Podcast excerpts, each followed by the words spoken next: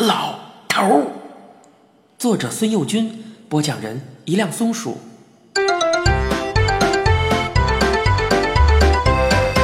变耗子始末记。这事情一开头跟变耗子一点关系都没有，不论是谁，能像我跟怪老头这么要好，不想跟怪老头学两招才怪呢。不用讲，把门神请到家里来给你们看门这类大法术，就是他那些小玩意儿会上一两招，也足够你开心的。就这么着，我到底找了个星期天去怪老头家，向他提出了要求。我说完，怪老头瞧了我半天，就跟不认识我似的。他问我：“你什么意思？我是变戏法的呀。你多会儿见我大搬运来着？”我说：“还少啊！您跟蔡老师下棋，我连棋盘都没挨，蔡老师那个红炮就跑到我兜里去了。”怪老头一瞪眼，说道：“哦。”你小子到今儿个还赖账呢？你拿你们老师穷开心，跟我有什么关系？你是用不着挨棋盘，挨上棋子儿就成了。他是想激怒我，我跟他一吵啊，今天这事儿就算吹了，我才不上当呢。我跟他慢慢的磨，我说，就算是这么回事儿吧。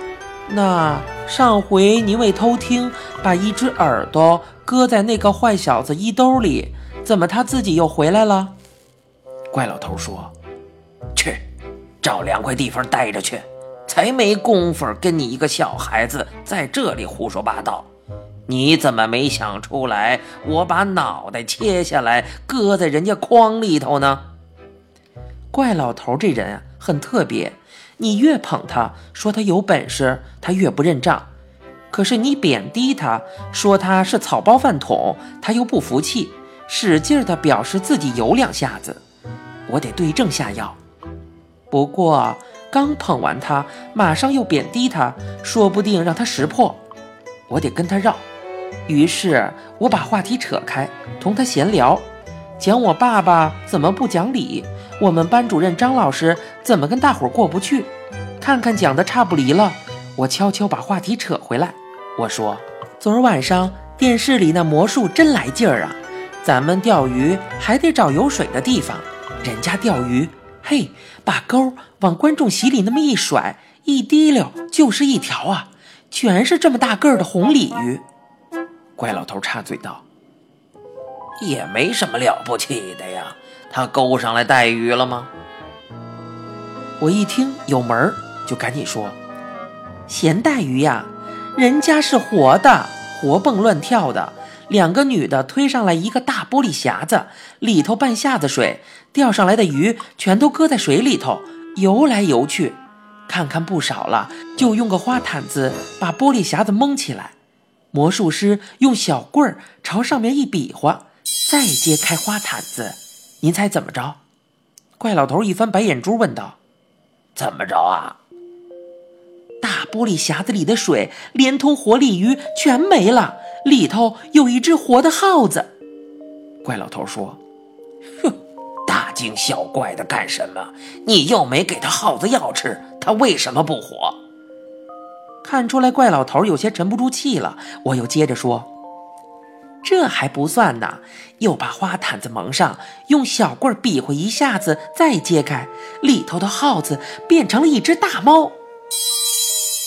怪老头说：“哼，不新鲜，你准知道那猫是耗子变的呀，弄不好是钻进一只猫去，把耗子给吃了。猫闻见鱼味儿就出来了，来了一瞧，哟呵。”我迟了一步，先有一只耗子钻进去，把鱼全吃了。这么着也好，我省事儿了。猫就钻进去，又把耗子吃了。明白了吧？耗子吃了鱼，猫又吃了耗子，根本用不着魔术师费什么事儿。真有本事，他让猫变成耗子呀！我瞥了一眼睡在他床上的大黑猫，问他：“您？”能把猫变成耗子？怪老头说：“ 这，这有什么了不起的？他用不着什么花毯子去蒙，谁知道他蒙起来搞什么猫腻儿啊？把猫变成耗子不算，我呀还能把人变成耗子呢！我差点就喊出来：“您教给我变！”可是我怕他瞧出破绽，故意不屑地说：“哼，还变成狗呢！”怪老头一歪脖子：“啊，怎么着？你小子不信呐？你说吧，是我变给你看呢？”还是教给你口诀，你自己变呢？当然是他教我口诀好了。可是我还是不敢冒失，万一我直说出来，他扑哧一乐，哈，你小子跟我绕了半天，感情还是为了让我教你一招，那我可就全砸了。所以我说道：“行了行了，您呀又自己变，又教给我的，再把您累着。”果然，怪老头冒火了，说道：“啊，还是不信，对吧？告诉你说吧，你不会口诀，照样变。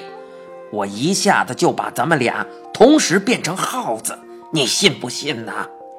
我大声说：“不信。”怪老头站在我背后，告诉我：“闭上眼睛。”我把眼合上，他一只手放在我头顶上。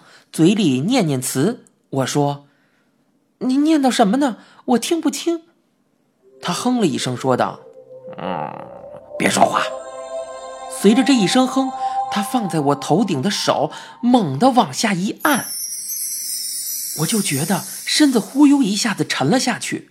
我慌忙睁开眼睛看，见四周很宽阔，像是到了学校的大操场上。只是面前那些高墙大柱子，一时搞不清是什么建筑。好一会儿，我才弄清，我依然是在怪老头的屋子里，只不过这间屋子变大了，大的出奇呀！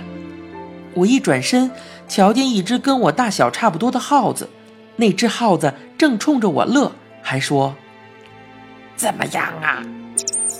那只耗子是怪老头儿。认出他是怪老头儿，不光是因为他还穿着那身肥大的长袖裤褂，他的眉眼一看就不会错。尽管他的胡子现在是向两侧支棱着，他脸上那副洋洋得意的神气也和平时没什么两样。可惜我还没来得及开口，他得意的神气就被惊恐取代了。我随着他的眼光朝上看。正看见楼房顶上跃下一个巨大的、浑身是长毛的黑色魔鬼，直朝他扑去。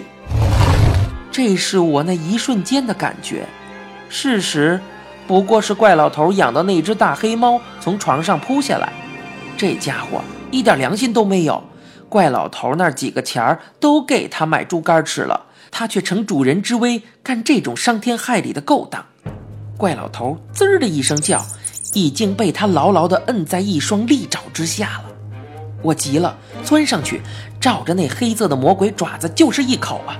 那家伙是个庞然大物，光是瞪圆的黄眼珠子就有我脑袋大小。可是我这一口也不知道是训练有素，大孩子老欺负我，他们把我打中了我就下嘴，还是因为具有这种本能。别忘了，我现在已经是一只耗子了，这一口下去。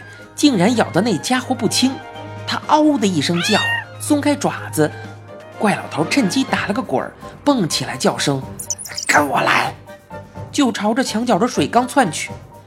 我转身紧随他逃命，直到大黑猫追上来，我们已经一前一后钻进水缸后头的一个耗子洞里了。变成耗子的怪老头停下来，大口的喘气。我急忙上去问他：“您怎么样？”伤着没有？他一挺胸脯说道：“没事儿，我的猫，他敢把我老人家怎么样啊？”接下来，他又拍拍我的肩膀说道：“小伙子，够哥们儿啊！等我想起来再变回去的口诀，有朝一日咱们俩能重新做人，我一定把你的英雄事迹好好宣传一下。”我吓了一大跳。什么？您把变回去的口诀忘了？他说：“也未必就绝对想不起来，可能是因为吃了刚才那一下。你放心吧，我多动脑筋，口诀准想得起来。”他朝洞口的深处看看，又接着说：“这里头好像挺大的，既然来了，咱们干脆逛逛去。”他这么一讲，我放心了。我朝远处看，有一个个洞口透进光来，里头并不是我想象的那么黑暗。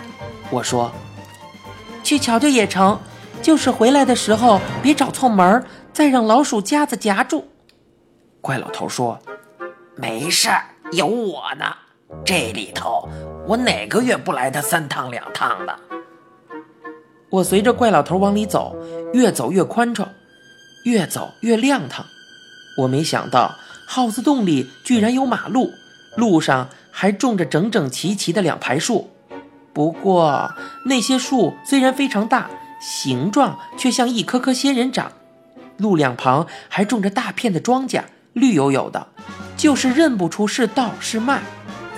对面走过来一只耗子，我扯扯怪老头的衣袖，低声说：“您瞧，耗子。”怪老头说：“别大惊小怪的，咱们现在全是耗子。”我说：“他穿着西装。”怪老头说：“不许嘛，谁规定耗子不许穿西装了？”说话的功夫，那只耗子和我们擦身而过，他向我微笑点头说：“您吃了。”我和怪老头一起点头：“吃了，吃了。”等那位西装耗子走过去，我对怪老头说：“他是问我的。”怪老头说：“不对，是问我的。”他说的时候眼睛瞧着我，怎么是瞧着你呀？明明是瞧着我嘛！我也奇怪，按说应该是向您打招呼啊。不用奇怪了，他就是向我打招呼的。路上的耗子越来越多，好像耗子都向我打招呼。看情形，耗子们喜欢孩子，他们碰到别的小耗子也笑着问候。怪老头总是和我同声回答行人，我心里暗暗好笑。不知不觉，我们走到了闹市区。怪老头抱怨说：“老问我您吃了没有，问得我这肚子咕咕直叫啊！”早知道这个，咱们应该吃了晌午饭再来。都是你瞎闹腾，变耗子变耗子的。我说：“您瞧，前头好像有一家饭馆，您带着钱吧。”其实我也饿了。这时怪老头说：“别说没带，带着也没用。人家耗子城不用咱们的钱呀。”走近了看。不是一家，有一大排饭馆呢。往里面瞧，耗子服务员穿着白制服，端着盘子跑来跑去；耗子厨师扎着白围裙，顶着白帽子，又是烹又是炒，弄得一阵阵香味飘出来，让人不想走开。怪老头探头探脑的看了会儿子，兴冲冲的告诉我：“有门儿，瞧出来没有？人家耗子吃饭是先吃后算账。”不像咱们一进门先要钱，就跟谁想吃完饭不给钱似的。我说：“那又怎么样？”怪老头说：“先填饱了肚子再说呀，一边吃一边想辙吧。实在没辙，咱们就溜。溜不成，至多让掌柜的揍一顿，也比肚子挨饿强吧。”我说。这不合适吧？怪老头说：“嗨，别瞎捣乱了，你呀就跟我来吧。”怪老头把我揪了进去，一坐下，先要了一壶白酒，四个凉菜，两荤两素。耗子服务员痛快地答应了一声，转身走了。我急忙问怪老头：“没钱，干嘛喝酒？还要最好的？”